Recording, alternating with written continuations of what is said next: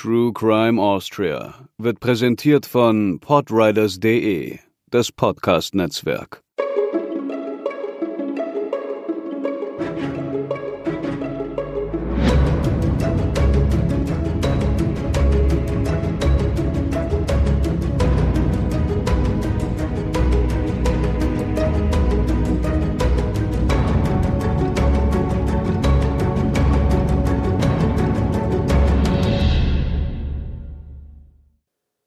Hallo, liebe Hörerinnen und Hörer und herzlich willkommen zu unserer zweiten Folge True Crime Austria. Mein Name ist Katharina und ich habe natürlich auch wieder Hubertus an meiner Seite. Hallo. Wir haben für die heutige Folge ein paar kleine Fälle für euch mitgebracht, aber dafür mehrere an der Zahl, die natürlich allesamt mit einem Themenkomplex in Verbindung stehen. Unsere zweite Folge ist nämlich etwas historischer, etwas theoretischer und dreht sich um die Todesstrafe in Österreich. Genauer gesagt, die Entwicklung der diesen im Laufe der Zeiten. Das Ganze fußt darauf, dass wir gerade einen Jahrestag begehen, den 70. um genau zu sein. Denn vor 70 Jahren wurde die Todesstrafe in Österreich im Zivilprozessrecht abgeschafft. Und parallel gibt es, wenn man so möchte, auch noch einen zweiten Jahrestag. Denn am 24. März 1950 wurde die letzte Todesstrafe nach österreichischem Recht vollstreckt. Wir werden euch einen Überblick verschaffen, wie sich die Todesstrafe in Österreich entwickelt hat und fangen dabei nicht in grauer Vorzeit an, sondern setzen dort ein, wo die Todesstrafe in Österreich zum ersten Mal in einer Form entstanden ist oder sich gefestigt hat, die einer Prozessordnung im heutigen Sinne so weit ähnelt, dass wir euch eine stringente Erzählung bis in die Jetztzeit durchdeklinieren können. Und vorweg äh, stellt sich natürlich die Frage, was die Menschen im Allgemeinen, die Gesellschaft dazu bringt, überhaupt die Todesstrafe als solche durchzuführen, gut zu heißen, als Gesetzmäßigkeit irgendwo zu verankern. Und da kann man sagen, es gibt im Großen und Ganzen vier Punkte, die immer wieder herangezogen werden oder wo gesagt wird, deswegen gibt es die Todesstrafe bei uns in Land XY. Das ist Vergeltung, Vorbeugung, Abschreckung und Kostensenkung. Vergeltung, das steckt schon ein bisschen mit drin. Die Menschen, die Hinterbliebenen der Opfer fordern Vergeltung, um selber irgendeine Art von Seelenfrieden zu bekommen oder einfach mit einem Fall abschließen zu können. Und das können sie, indem der Tod ihres Liebsten oder das Vergehen XY an dem jeweiligen Täter mit dem Tode bestraft wird. Und da gibt's natürlich auch Gegenstimmen, die sagen, oder viele, die sagen, nachdem der, der Täter tot war, das hat mir persönlich jetzt gar nichts gebracht. Diese beiden Punkte spiegelt das wieder. Das zweite ist das Vorbeugen. Das Vorbeugen meint, da ein potenzielles Opfer vor Folgetaten des Täters zu schützen.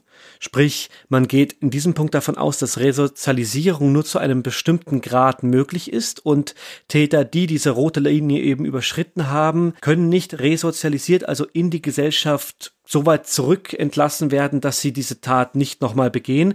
Und deswegen muss man die Gesellschaft vor diesen Tätern schützen und tut das, indem man sie eben, sagen wir mal, final aus dem Weg räumt. Der dritte Punkt ist die Abschreckung. Und der zielt weniger in Richtung des Täters, der die Tat ja schon begangen hat, als vielmehr in Richtung potenzieller Folgetäter, Menschen allgemein, die so eine Tat auch tun könnten. Sprich, wir richten diesen Menschen hin, liebe Gesellschaft, liebe übrigen Bürger, schaut her, das passiert denjenigen, die eben so eine Tat begehen und überlegt euch doch lieber dreimal, ob ihr das machen wollt. Das wird auch in der heutigen Folge noch eine große Rolle spielen. Genau, ja. Und diejenigen, die gegen dieses Argument sind, die führen an allen Teilen immer wieder die Situation in den USA heran, wo trotzdem es teilweise rigorose Todesstrafen gibt und gab, die Verbrechensrate vor allem in den Schwerverbrechen nicht wirklich sinkt. Der vierte Punkt ist ein man könnte auf den ersten Blick sagen banaler, letztendlich aber nicht unwesentlicher, das ist die Kostensenkung. Und das meint, dass das Töten eines Menschen die Gesellschaft im Allgemeinen billiger kommt, als wenn man diese Person den Rest des Lebens, also diese Person, den Täter, den Rest seines Lebens betreut, einkerkert, versucht zu resozialisieren etc. Und die Gegenstimme hierzu wäre, dass man auch wieder am Beispiel der USA vielfach sagen kann, dass ein Todesstrafenprozess die Gesamtkosten einer lebenslangen Haft übersteigt, weil eben natürlich dort auch meist alle Rechtsmittel ausgeschöpft werden. Also kann man sagen, zu all diesen großen Punkten, die die Todesstrafe befürworten, gibt es immer sowohl ein Pro als auch ein Contra. Und wenn wir jetzt also einsteigen in die Geschichte der Todesstrafe in Österreich, dann tun wir das mit dem Ende des 15. Jahrhunderts. Alles, was davor war, das war natürlich auch irgendwo eine, eine Situation in Europa, in der es Recht und Rechtsprechung gab. Das war aber allerdings so zersplittert und auf die einzelnen Herrschaftsgebiete begrenzt. Nicht jeder Fürst, jeder Bischof, jeder irgendwo Gutsherr im weitesten Sinne oder jemand, der eine Herrschaft ausführte, der richtete nach eigenem Gutdünken oder ließ richten. Natürlich gab es davor auch immer wieder Versuche, ein übergreifendes Recht zu etablieren, Stichwort Sachsenspiegel im 13. Jahrhundert. Das war allerdings so allgemein gehalten und von Österreich so weit weg, dass wir das versuchen hier außen vor zu lassen. Und auch auf die Rechtsprechung zu Zeiten des Römischen Reiches gehen wir hier nicht an. Wir wollen wirklich zu einem Punkt einsteigen, wo man von einem Österreich so weit sprechen kann, dass man das Wort Österreich irgendwo schon als Landschaft, als Nation noch nicht, aber als Gebiet bezeichnen kann, das wir eingrenzen können. Und eben von diesem Sachsenspiegel abgesehen, der als Rechtssammlung damals schon eine Bedeutung hatte und diese auch lange Jahre beibehielt, war die erste wirkliche wichtige Gesetzessammlung, die auf dem Gebiete Österreichs einen großen Einfluss hatte die sogenannte Maximilianische Halsgerichtsordnung oder die Tiroler Malefizordnung. Malefiz bringt etwas in uns zum Klingeln, denn viele denken da jetzt erstmal wahrscheinlich an Dornröschen und vermutlich hat der Name der bösen Fee auch etwas mit der Wortbedeutung zu tun. Also es bedeutet veraltet, Missetat oder Verbrechen beziehungsweise böses Tun kommt von dem früheren Malefakere. Aus dem Lateinischen, genau. Aus dem Lateinischen. Und vielleicht denkt ihr dabei auch noch an etwas anderes, denn der Hexenhammer, der ja im Grunde damals eine Anleitung war, um eben Hexen zu jagen, hieß auch Maleus Maleficarum. Das heißt, die Anlehnung war da schon gegeben. Und diese genannte Malefizordnung, die war, wenn man so möchte, die erste kodifizierte Strafrechtsordnung im deutschsprachigen Raum. Eingeführt hatte sie der spätere Kaiser Maximilian I. 1499. Zu dieser Zeit war er Landesfürst und Erzherzog von Tirol. Später wurde er zum Kaiser. In dieser Malefizordnung war die Todesstrafe meistens das Mittel der Wahl. Beispielsweise sollten Mörder gerädert werden, Räuber sollten mit dem Schwert gerichtet werden. Allerdings war auch so etwas wie eine Begnadigung in einer sehr rudimentären Form schon enthalten. Vom Herrscher ausgehend konnte er sagen, nein, Person XY möchte ich nicht bestraft sehen, nicht hingerichtet sehen, die bekommt ein Brandmal und ist damit eben abgemarkt, als der hat schon mal eine Verwarnung bekommen, aber sollte so nochmal mit dem Leben davonkommen. Und diese Malefizordnung, diese erste mehr oder weniger verbindliche Rechtssammlung, sie war immer subsidiär, das heißt, sie konnte herangezogen werden zu lokalem Recht als Ergänzung und hatte überall Gültigkeit, war aber nicht obligatorisch. Das war ein erster, sehr, sehr früher Schritt zu dem, was wir vielleicht eine aufgeklärte Gerichtsbarkeit nennen können. Der nächste Schritt zu eben einer solchen war 1507 und zwar fand er in Bamberg statt. Dort verfasste ein Hofmeister, ein gewisser Johann Freiherr von Schwarzenberg, die Constitutio Criminalis Bambergensis. Und in dieser haben wir schon mehrere Anzeichen dafür, dass es wirklich ein bisschen neumodischer wird, sage ich mal an dieser Stelle. Beispielsweise wurde gesagt, dass die Strafverfolgung auf einer objektiven Beweisführung geschehen soll, was ja im heutigen Strafrecht auch eine sehr, sehr große und elementare Bedeutung hat. Und die Verurteilung eines Tatverdächtigen auf Basis von bloßen Indizien war verboten. Also noch etwas, was auf jeden Fall für die Leute sprach, die dann eben dort die Angeklagten waren, weil ab jetzt der Schritt kam, dass man sagte, okay, wir wollen, dass es wirklich die Leute trifft, die es auch waren und nicht irgendjemand, weil wir brauchen gerade irgendjemanden. Theoretisch wohlgemerkt, weil in der Praxis konnte das natürlich immer noch mal anders aussehen. Dennoch war es so, dass bei den Strafen die grausamen Todesstrafen dominierten. Also nur weil wir diese Schritte haben, bedeutet das nicht, dass das in seiner Drastik etwas einbüßt. Es gab beispielsweise noch den Feuertod. Hubertus hat schon angesprochen, dass gerädert wurde, gehängt natürlich oder auch ertränkt. Und dazu kamen eben die Leibes- und Ehrenstrafen, also sowas wie jemand, der lügt, dem wird die Zunge abgeschnitten und wer sich total blöd verhält, der wird dann eben mal an den Pranger gestellt, wo ihn alle sehen können, einfach als Abschreckungsmaßnahme. Und das war eben der Grund von vielen dieser Strafen. Man wollte die Leute abschrecken, damit sie gar nicht erst auf die Idee kamen, etwas Ähnliches zu machen. Diese Gerichtsordnung, die der Schwarzenberg zusammengefasst hat und im Bamberger Raum etablierte, die sollte er dann im Auftrag Kaiser Karls V.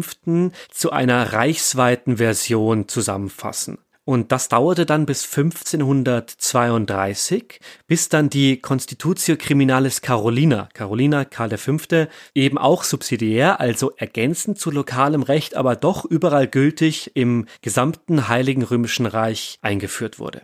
Auffällig ist hier, dass gewisse Sachen ausgegrenzt bleiben, also beispielsweise Körperverletzungen und Beleidigungen oder Delikte gegen den Staat sind darin nicht enthalten. Wir machen aber einen weiteren Schritt in Richtung des heutigen Strafrechts durch eine weitere elementare Sache, und zwar wurden ab jetzt Mord und Totschlag gegeneinander abgegrenzt. Bei Totschlag war es beispielsweise so, dass eine affektive Aufwallung wie Wut als Auslöser galt, wohingegen Mord mutwillig geschah. Neu war außerdem der Ansatz, dass man auch eine Gefängnisstrafe vorsah. Das hieß damals noch Freiheitsentzug. Und man sah also erstmals vor, dass jemand, der eine Straftat begangen hat, nicht unbedingt direkt getötet werden musste, sondern man ihm eben auch auf andere Art zeigen konnte, dass das, was er getan hat, eben nicht gut war. Allerdings achtete man auch hier wieder auf die Abschreckung. Es gab zum Beispiel auch Strafverschärfungen. Beispielsweise wurden Straftäter, wenn man dachte, dass diese Todesstrafe an sich nicht genug war, zur Hinrichtungsstätte geschleift, was natürlich nochmal demütigend ist, bevor sie dann wirklich hingerichtet werden. Oder sie wurden auf diesem Weg oder eben noch in der Zelle mit glühenden Zangen traktiert, was natürlich heute undenkbar wäre. Man ging bei diesen Sanktionen von einem Verhältnismäßigkeitsprinzip aus. Das heißt, es gab im Grunde eine Staffelung anhand der Schwere der Tat. Als mildeste Todesart und mancherorts auch als ehrenvollste Todesart angesehen, war die Hinrichtung mit dem Schwert, die zum Beispiel beim Totschlag im Affekt zum Einsatz kam. Andererseits, um ein härteres Beispiel zu nehmen, galt bei Landes- oder Hochverrat auch mal die Vierteilung als Mittel der Wahl.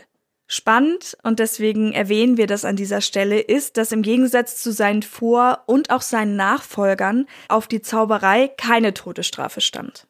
Am 31. Dezember 1768 wurde dann das Strafregelbuch innerhalb der Regierungszeit von Kaiserin Maria Theresia eingeführt, die Constitutio Criminalis Theresiana.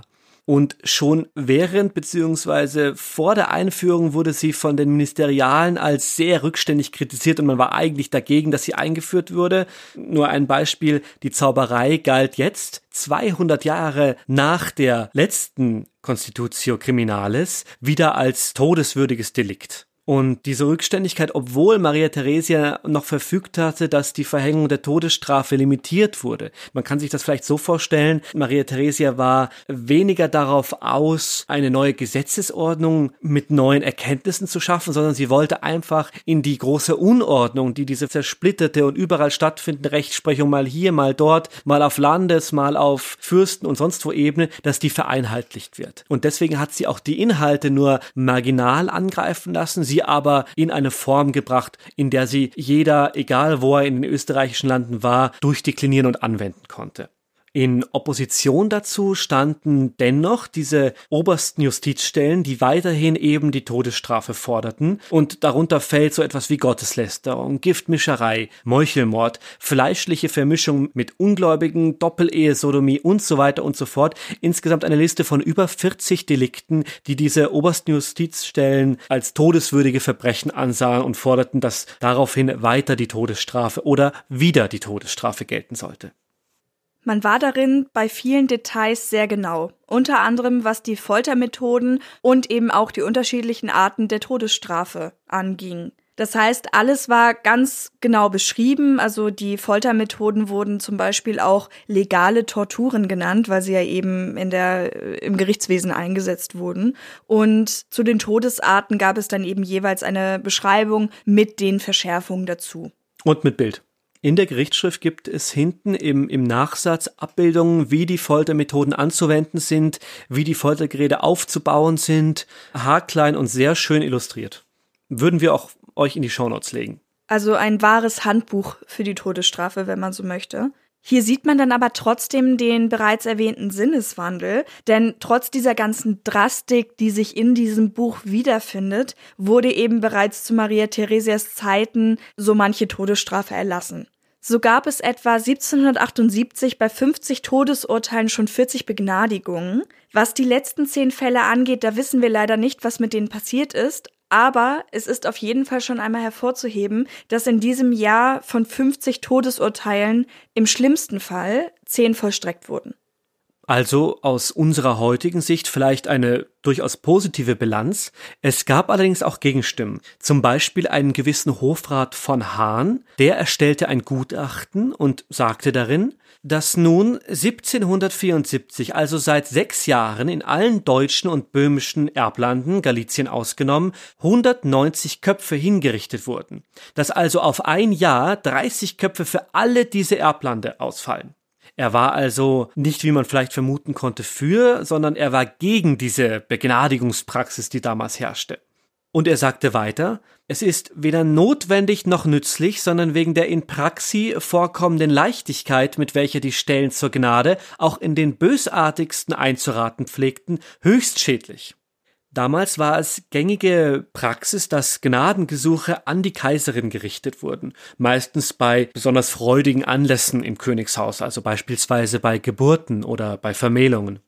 Das war eine dezidierte Neuerung gegenüber älteren Rechtsordnungen, in denen, ihr erinnert euch, diese Begnadigung, wenn dann hauptsächlich vom Herrscher ausging. Also er sagte, wen er denn zu begnadigen wünsche, und man hatte als Verurteilter nicht das Recht, da nochmal selber aufzubegehren. Im Falle von Urteilen zum Tode, dem an den Pranger stellen oder Brandmarkung hatten solche Gnadengesuche dann auch eine aufschiebende Wirkung, auch eine Neuerung. Um euch ein paar Beispiele zu geben, wie das damals so war, haben wir euch noch drei weitere Fälle rausgesucht, die einerseits zeigen, dass es einfach auch mal gut ausgehen kann und vor allem, wie die Maria Theresia auch tickte. 1776 gab es beispielsweise den Fall, dass ein Dieb, der wiederholt Diebstähle begangen hatte, zum Tode durch den Strang verurteilt wurde.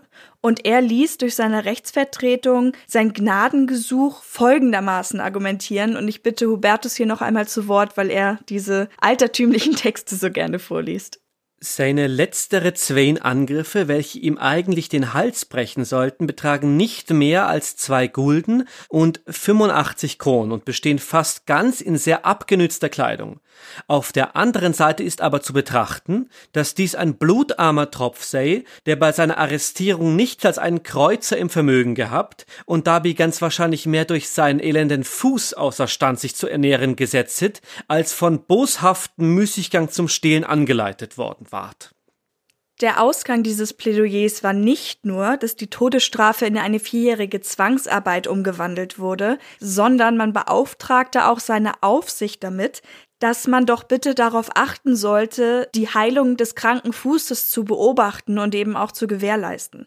Und nach vollzogener Strafe sollte der Gnadenwerber weiter versorgt werden. Das heißt, für ihn, der eigentlich zum Tod durch den Strang verurteilt war, hätte es wahrscheinlich gar nicht besser kommen können. Den hat man als so arm eingestuft, dass man dachte, okay, wir müssen ihm irgendwie nochmal helfen.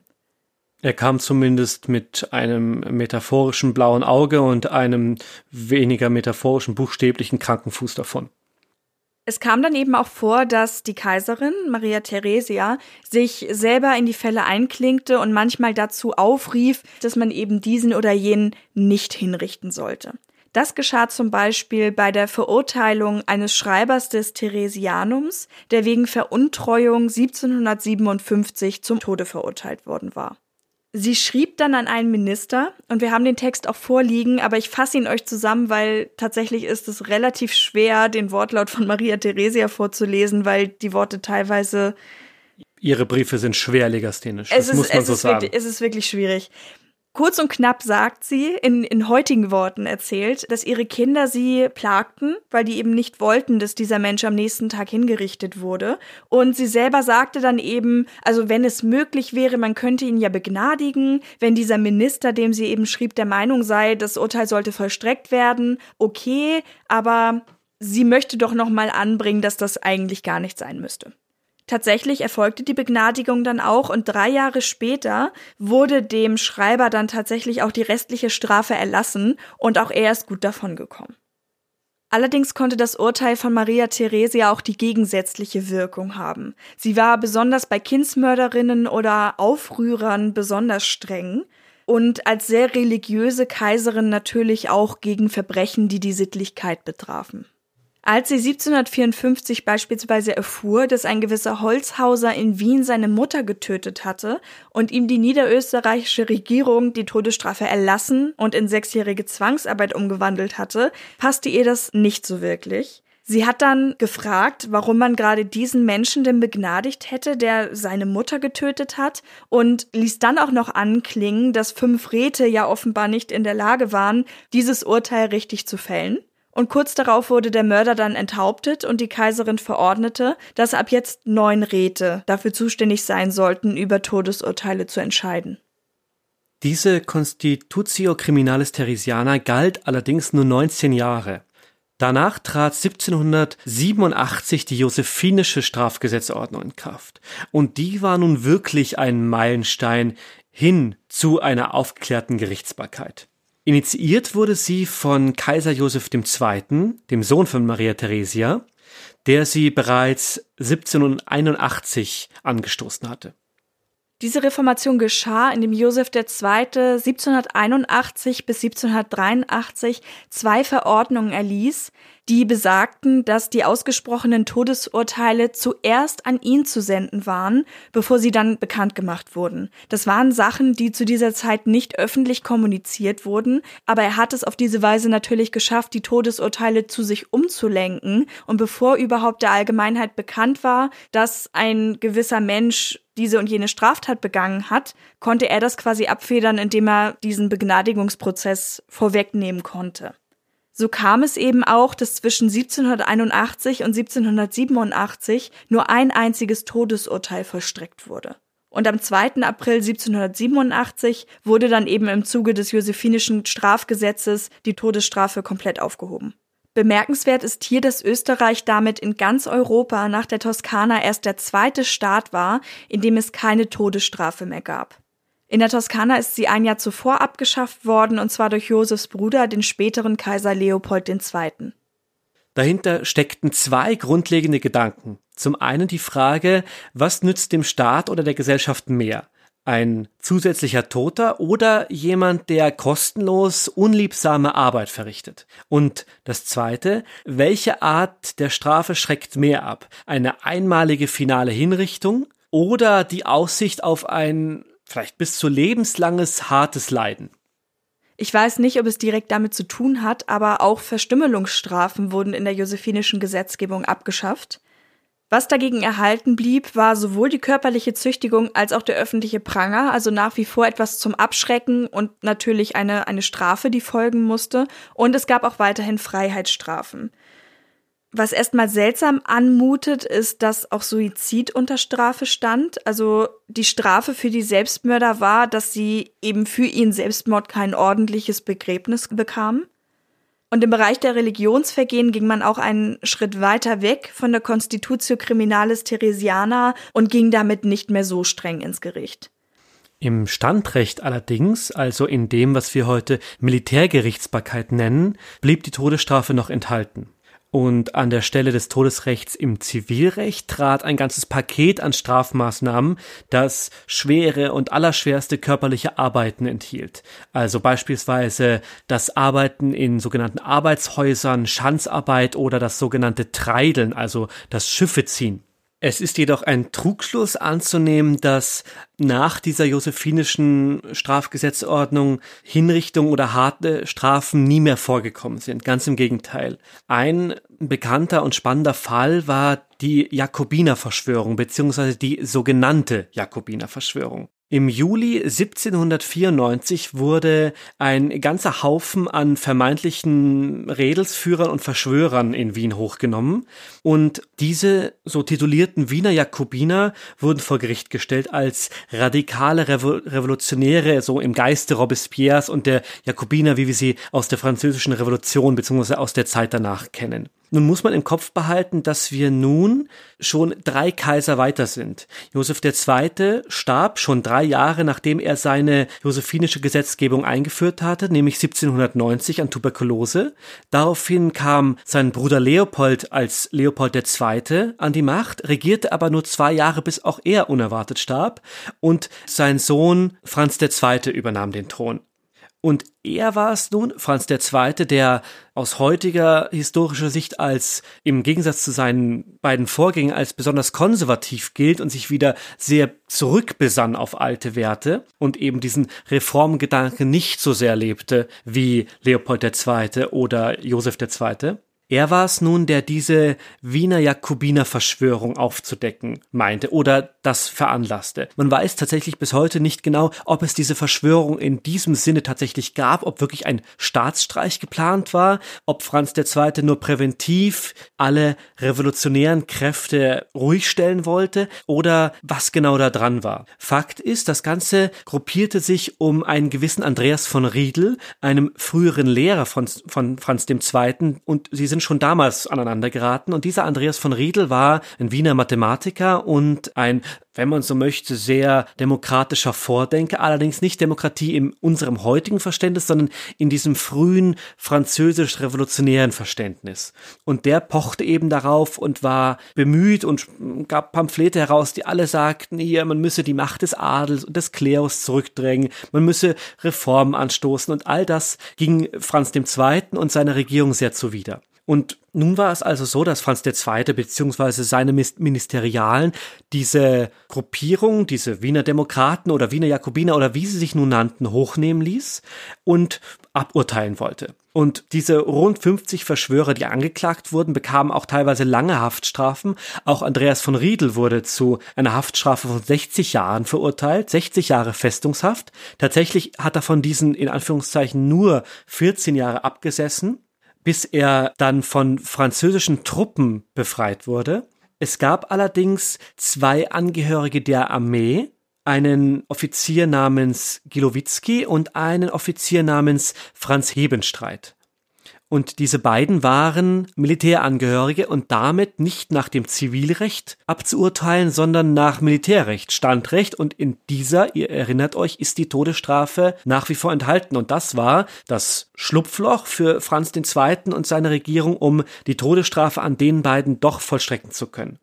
Der Kilowitzki entging dem dann oder nahm dem vorweg, dass er sich dann in der Zelle selber umbrachte. Und der Hebenstreit wurde dann tatsächlich gehängt. Und das öffentlich am Schottentor in Wien. Wobei man sagen muss, dass auch der arme Gilowitzki einfach nochmal der Ritual, des Rituals wegen an den Galgen kam. Genau, also er wurde dann, es wurde nicht dabei belassen, dass man seinen, äh, seinen Leichnam irgendwo verscharrte, sondern man hing dann seinen toten Körper an das Wiener Stubentor zur Abschreckung, um ein Exempel zu statuieren. 1803 folgte dann ein Gesetzbuch, das die Dinge noch mal ein wenig umkehrte, denn auf Bitte der Gerichte hin wurde die Ta Todesstrafe wieder ausgeweitet, also sie ging wieder über das Standrecht hinaus. Das nachfolgende Strafgesetz enthielt also die Todesstrafe auch wieder für schwere Verbrechen in Zivilprozessen, zum Beispiel für Mord und Raubmord. Und als der Kaiser das rechtfertigen wollte, fand er im ersten Moment recht unglückliche Worte.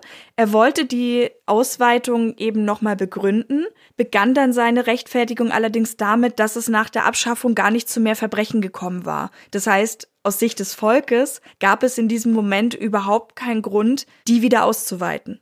Und damit habt ihr auch die Auflösung für unseren Teaser, wo wir euch die Frage gestellt haben, womit sich Franz II. denn oder weshalb er sich denn selber ein Fettnäpfchen legte. Nämlich mit dieser Rede um die Todesstrafe.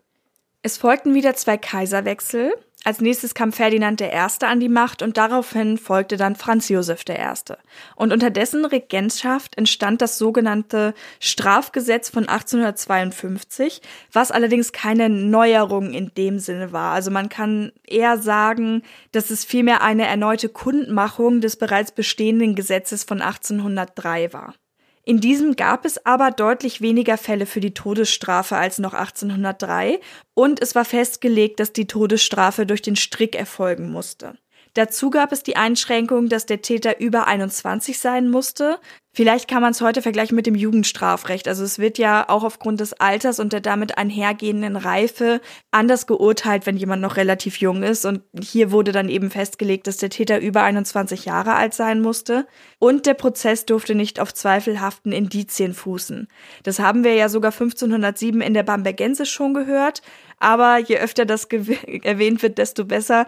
Denn wir wissen ja, dass etwas festgeschrieben ist, bedeutet nicht unbedingt, dass es dann auch so ausgeführt wurde. Auf diesem Stand blieb die Gesetzgebung dann auch größtenteils bis zum Beginn des 20. Jahrhunderts und Änderungen geschahen auch im weiteren Verlauf vor allem in Form von Novellierung, das heißt nach wie vor auf Grundlage der Fassung von 1852. Die letzte öffentliche Hinrichtung in Wien gab es am 30. Mai 1868. Und der Herr, der damals gehängt wurde, war der Tischlergehilfe Georg Radkay, der wegen Raubmordes verurteilt worden war. Der 23-Jährige hatte am 9. Januar desselben Jahres die Tischlergattin umgebracht, also die Gattin seines Lehrmeisters, und dabei kam es zu einer besonderen Situation, weil das Publikum sich regelrecht raufte. Also alle waren alkoholisiert, es wurde im Grunde eine kleine Kirmes veranstaltet, obwohl das Ganze ja eigentlich zur Abschreckung diente. Die Exekution von Radkay wurde daraufhin in den Lichthof des Landesgerichts für Strafsachen verlegt, weil man eben aufgrund des euphorischen Publikums daran zweifelte, dass die Hinrichtung wirklich ihre Wirkung erfüllte. Ab 1871 war es dann laut Strafgesetz nur noch bei Mord möglich, die Todesstrafe zu verhängen. Was in einer Erneuerung 1873 folgte, war dann eben, dass keine öffentlichen Hinrichtungen mehr stattfinden konnten. Das heißt, seither wurde eine Hinrichtung in Österreich, zumindest in Wien, immer in einem Spital, in dem Spitalshof, der dann auch Galgenhof genannt wurde, vollführt. Was das angeht, ist dann der Fall von Enrico von Francesconi besonders. Das ist der sogenannte Briefträgermörder gewesen. Und seine Geschichte ist die, dass er während des Börsenkrachs 1873 sein komplettes Erbe verlor, dann nach Wien kam und dort, um an Geld zu gelangen, den 59-jährigen Geldbriefträger Johann Guger umbrachte. Seine Hinrichtung am 17. Dezember 1876 erregte deshalb große Aufmerksamkeit, weil sie, so sagt zumindest unsere Quelle, die erste Hinrichtung war, die eben nicht mehr in der Öffentlichkeit vollzogen wurde, also nachdem eben das vorangegangene Gesetz schon durchgegangen war. Ein weiterer nennenswerter Fall ist in diesem Zusammenhang der von Juliane Hummel, eine Frau, die ihre eigene Tochter umgebracht hatte. Also sie und ihr Mann waren beide dafür angeklagt und wahrscheinlich wären sie auch beide begnadigt worden. Allerdings war die Stimmung im Publikum so aufgeheizt und die Menge wollte unbedingt, dass diese Frau für den Tod ihres Kindes büßen muss, dass sie als einzige Frau zwischen 1809 und 1938 in Österreich hingerichtet wurde.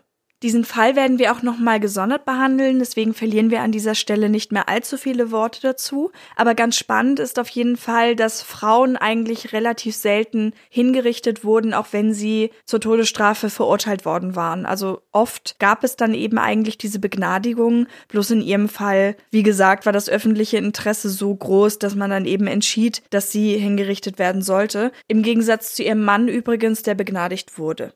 Sie wurde also am 2. Jänner 1900 in Wien am Würgegalgen hingerichtet. Wir haben hier auch ein Buch vorliegen, die Erinnerung des österreichischen Scharfrichters, das sich mit dem Leben und eben auch dem Tun von Josef Lang beschäftigt, also dem berühmtesten Scharfrichter der Monarchie im Grunde.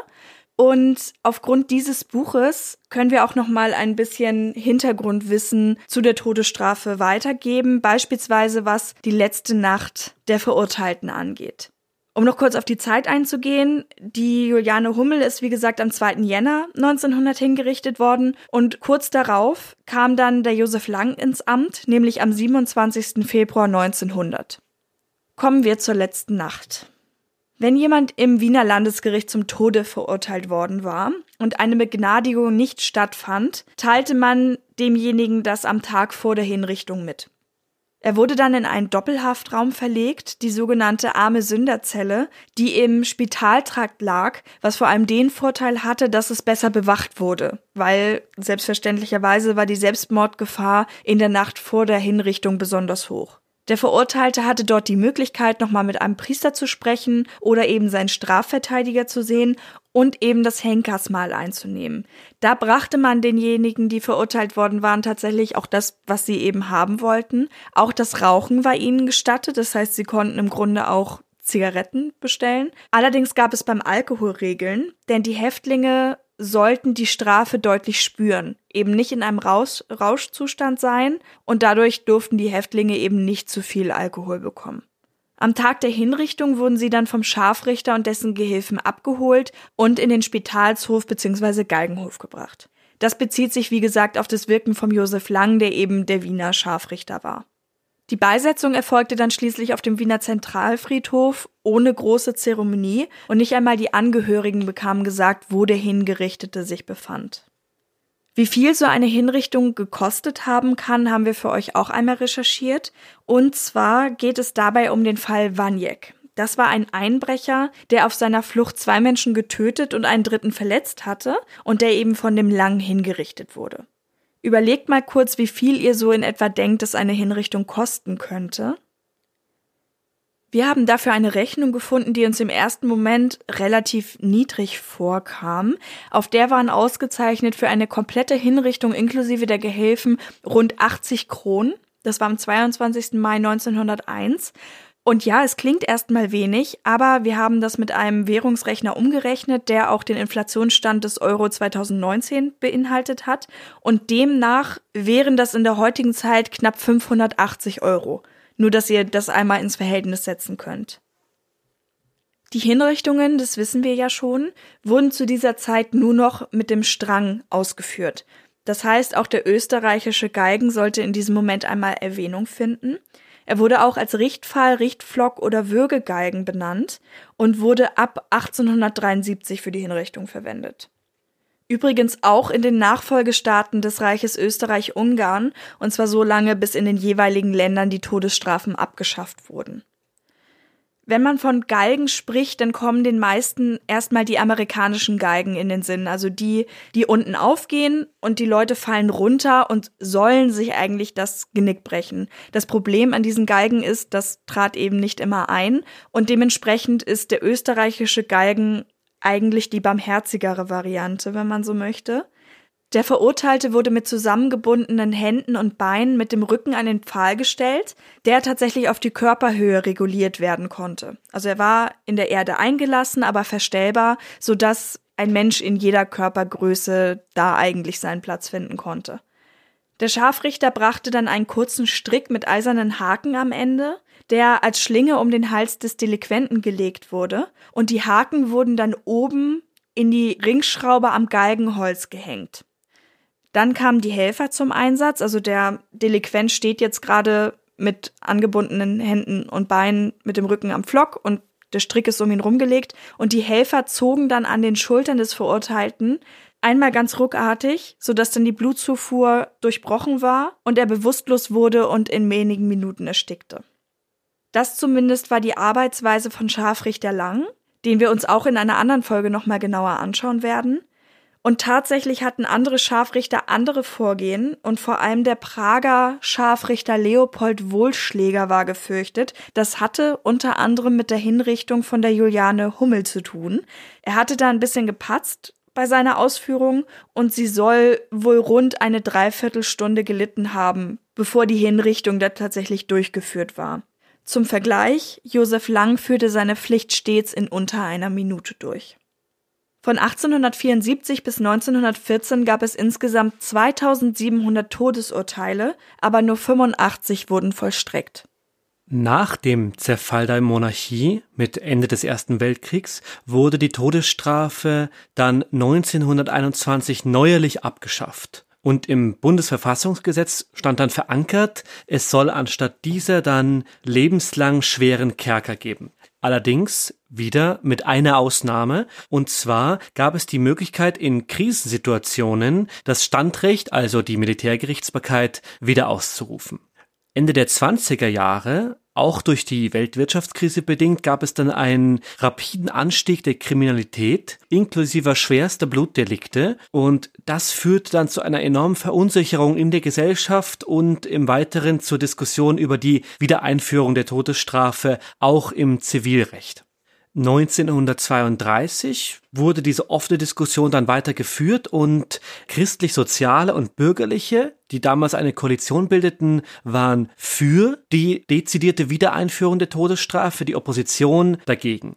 Unter der Regierung von Engelbert Dollfuß, der geheim auch als Galgenkanzler galt in der Folge, wurden dann kriegswirtschaftliche Notverordnungen wieder in Kraft gesetzt um den Bombenterror der damals illegalen Nationalsozialisten in Österreich einzudämmen.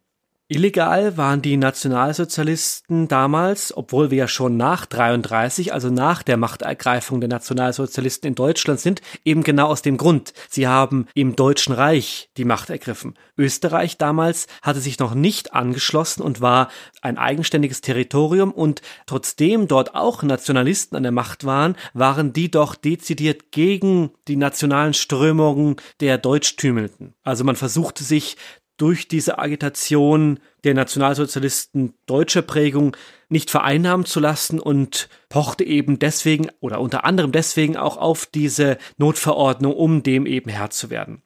Dennoch gab es am 10. November 1933 dann ein Attentat auf den damaligen Bundeskanzler Engelbert Dollfuß und die Notverordnung, die dann in Kraft trat, die galt für Mord, Brandstiftung und öffentliche Gewalttätigkeit zumindest offiziell. Inoffiziell wurden damit natürlich auch Regimekritiker beseitigt. Das Problem in dem Moment klingt aus heutiger Sicht tatsächlich ein bisschen lustig, aber es war es natürlich nicht. Es gab eine Besetzungsschwierigkeit. Denn man hatte ja keinen Scharfrichter mehr, also der Lang war zu dem Zeitpunkt schon verstorben. Und bisher hatte man sich eigentlich darauf gestützt, dass die Zunft der Scharfrichter immer per mündlichen Überlieferung dieses Handwerk weitergab. Die gab es aber per se nicht mehr. Und die Justiz hatte Glück, dass sich letztendlich der Johann Lang, der der Neffe vom Josef war und ihm schon einige Male auch assistiert hatte, sich dann bereit erklärte, dieses Amt zu übernehmen.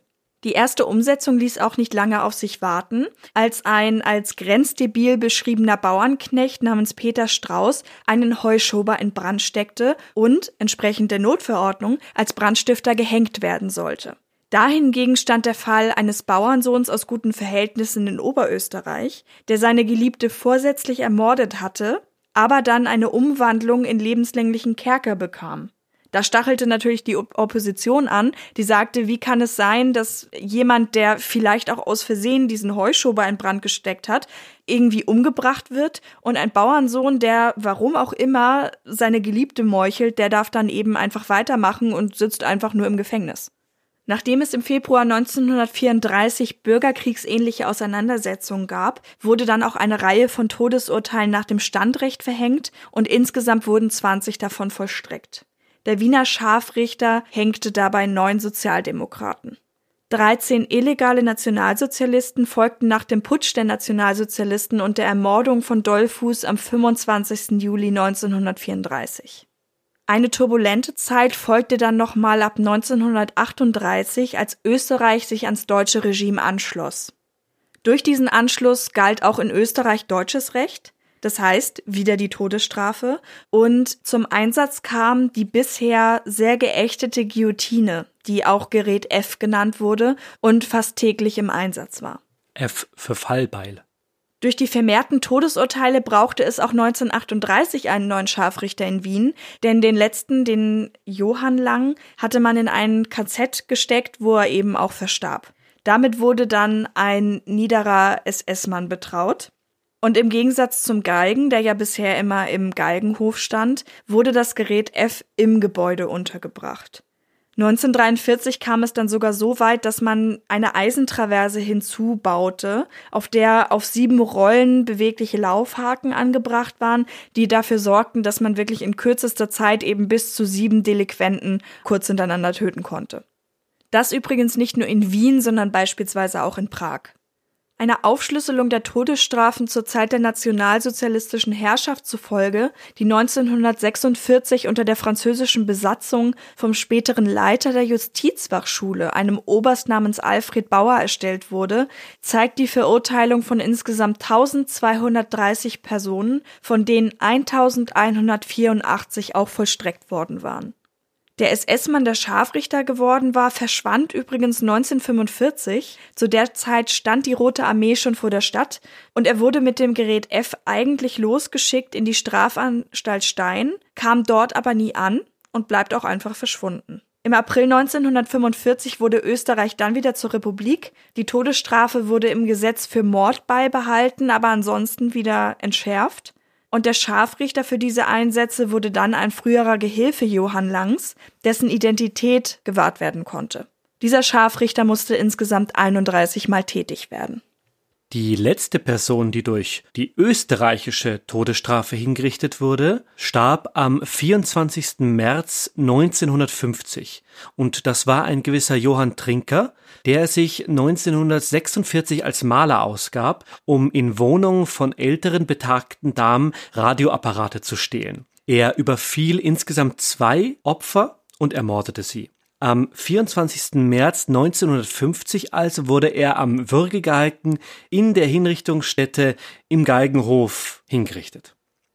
Am 21. Juni 1950 kam es dann zur Abschaffung der Todesstrafe im ordentlichen Gerichtsverfahren. Diese wurde am 1. Juli 1950 dann auch in die zivilen Gesetzbücher geschrieben. Nach der Abschaffung war allerdings wieder einmal die Ausnahme möglich, dass in einem standrechtlichen Verfahren, also im Militärgericht, eine Todesstrafe möglich war. Dieser Entscheidung, also der Abschaffung im zivilen Strafrecht, ging eine Debatte voraus am 24. Mai im österreichischen Parlament und da kam es zu wilden Auseinandersetzungen. Das startete damit, dass die Abgeordneten der oppositionellen Parteien die Abschaffung forderten und das auch argumentierten. Sie sprachen da von Humanität und Menschenrechten und daraufhin meldete sich ein ÖVP-Abgeordneter, ein gewisser Herr Dr. Bock, zu Wort und hielt eine Gegenrede und in denen wetterte er so massiv gegen die Vorredner und sprach ihnen ab, überhaupt das Argument Humanität und Menschenrecht in den Mund nehmen zu dürfen, woraufhin die Opposition wütend und geschlossen den Saal verließ und sich weigerte, wieder zurückzukommen, bis nicht der Dr. Bock seinen Mund halten möge. Und die daraufhin anschließende geheime Abstimmung endete dann mit 86 zu 64 Stimmen gegen eine Weiterführung der Todesstrafe. Zwischen 1945 und 1950 gab es insgesamt 100 Todesurteile und 46 Hinrichtungen. 16 nach Urteilen der ordentlichen Strafgerichte, 30 nach Urteilen der Volksgerichte aufgrund des Kriegsverbrecher- und des NS-Verbotsgesetzes, und 31 eben wie erwähnt von diesen wurden von dem Wiener Scharfrichter durchgeführt. Die anderen lagen wohl bei den Besatzungsmächten. Die letzte Hinrichtung auf österreichischem Grund war dies allerdings nicht. Die wurde im Februar 1955 an einem ehemaligen Aufseher des KZs Mauthausen durchgeführt, und zwar von den amerikanischen Alliierten. Das steht auch nicht im Gegensatz zu dem, was wir vorher gesagt haben. Also wir haben jetzt tatsächlich relativ viele Fälle einbezogen, um es für euch auch einfach ein bisschen greifbarer zu machen. Und um es nochmal zusammenzufassen, wir haben die Hinrichtung, die in den Galgenhof verlegt werden musste aufgrund der Tumulte. Dann eben die erste, die unter Ausschluss der Öffentlichkeit vollzogen wurde. Dann haben wir die letzte nach österreichischem Recht und die letzte Ausführung der Todesstrafe in Österreich, aber eben von den Alliierten.